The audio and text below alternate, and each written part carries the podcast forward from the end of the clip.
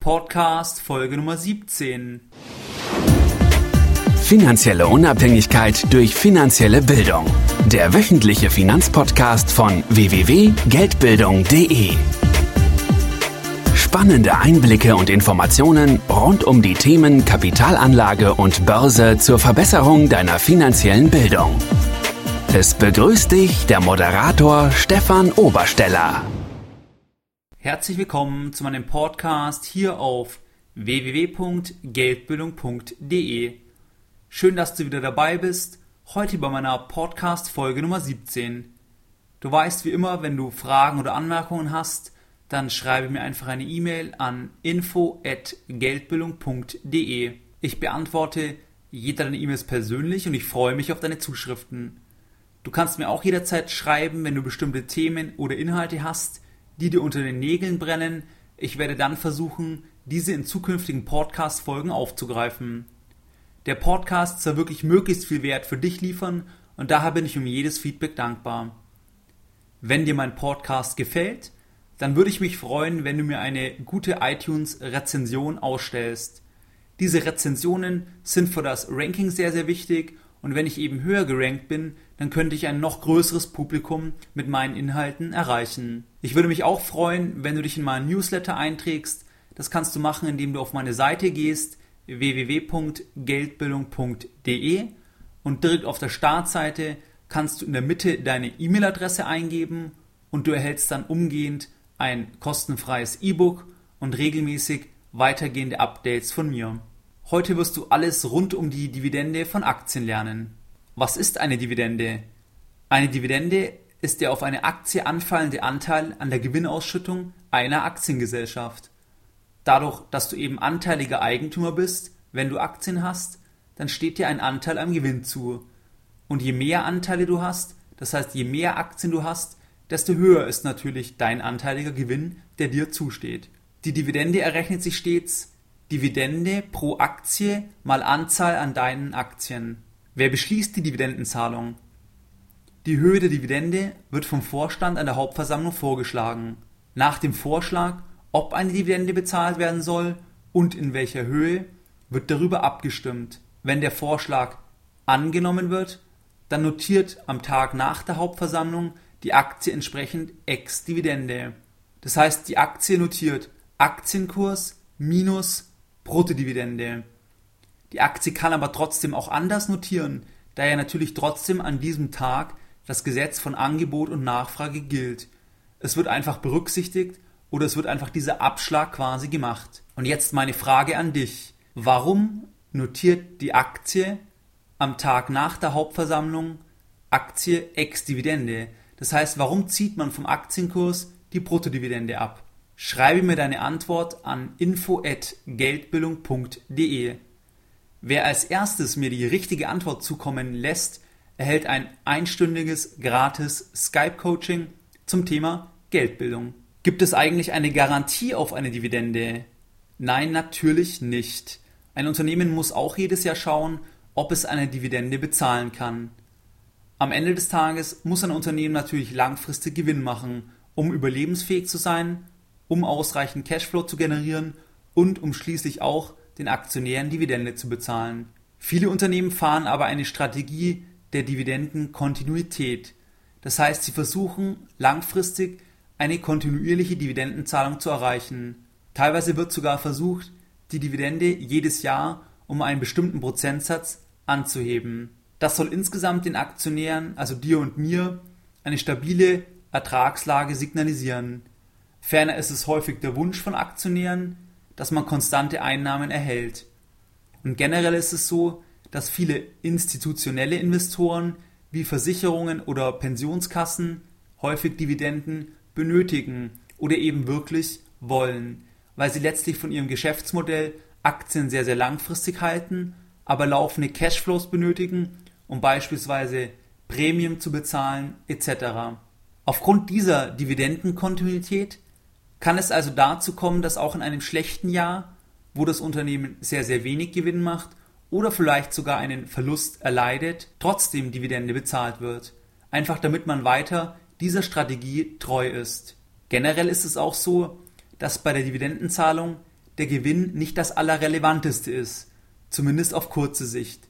Noch deutlich wichtiger ist der sogenannte Free Cash Flow, das heißt, wie viel frei verfügbaren Cash hat das Unternehmen? Denn letztlich fließt die Dividende ja in Bar als Cash ab.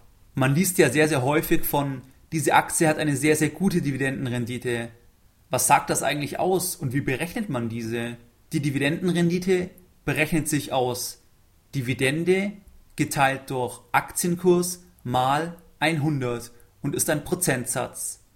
Steht die Aktie beispielsweise bei 10 Euro und es wird eine Dividende von 50 Cent, also 0,5 Euro bezahlt, dann kann man davon sprechen, dass diese Aktie eine Dividendenrendite von 5% hat.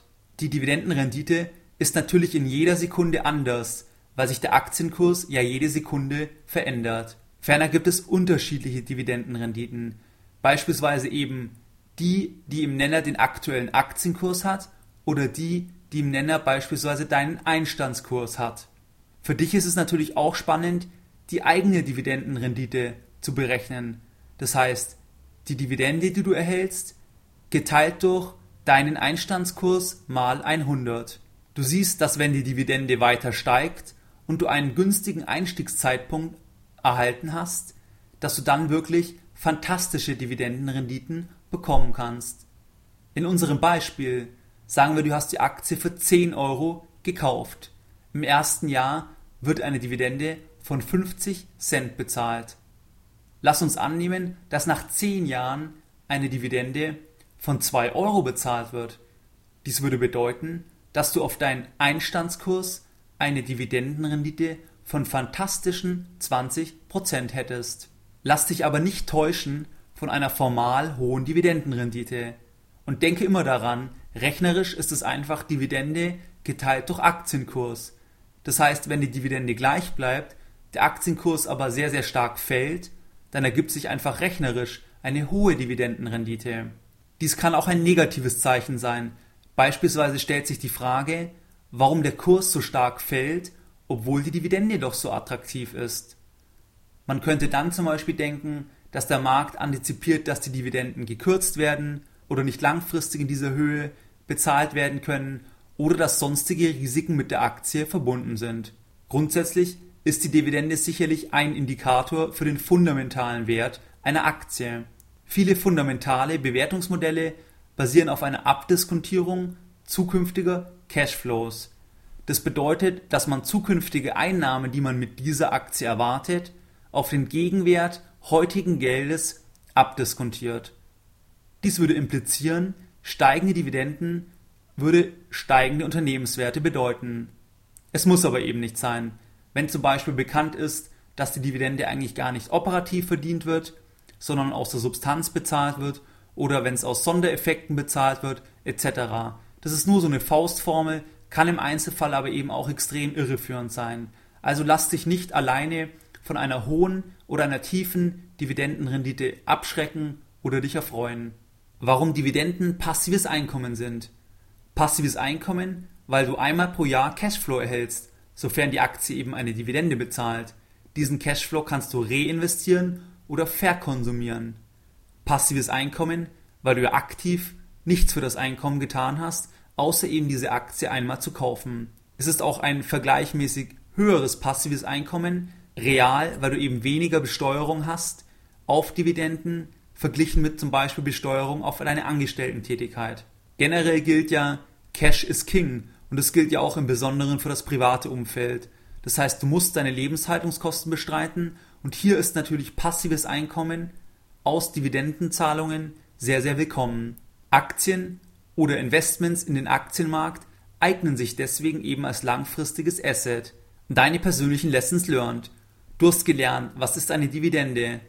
Du hast gelernt, wer die Dividendenzahlung beschließt. Du hast gelernt, dass es keine Garantie auf Dividenden gibt. Du weißt nun, wie man die Dividendenrendite berechnet und was diese aussagt und warum eine hohe Dividendenrendite nicht zwingend ein gutes Signal sein muss. Ferner weißt du nun, dass Dividenden passives Einkommen sind. Heute werde ich, wie gewohnt, die Podcast-Folge Nummer 17 wieder mit einem Zitat beenden und heute eines von Nasim Nicholas Taleb. Dessen Bücher habe ich wieder in die Shownote-Links gepackt. The three most harmful addictions are heroin, carbohydrates and a monthly salary. Mehr Informationen zum Thema finanzielle Bildung auf dem Weg zu deiner finanziellen Unabhängigkeit findest du unter www.geldbildung.de. Und immer daran denken, Bildung hat die beste Rendite.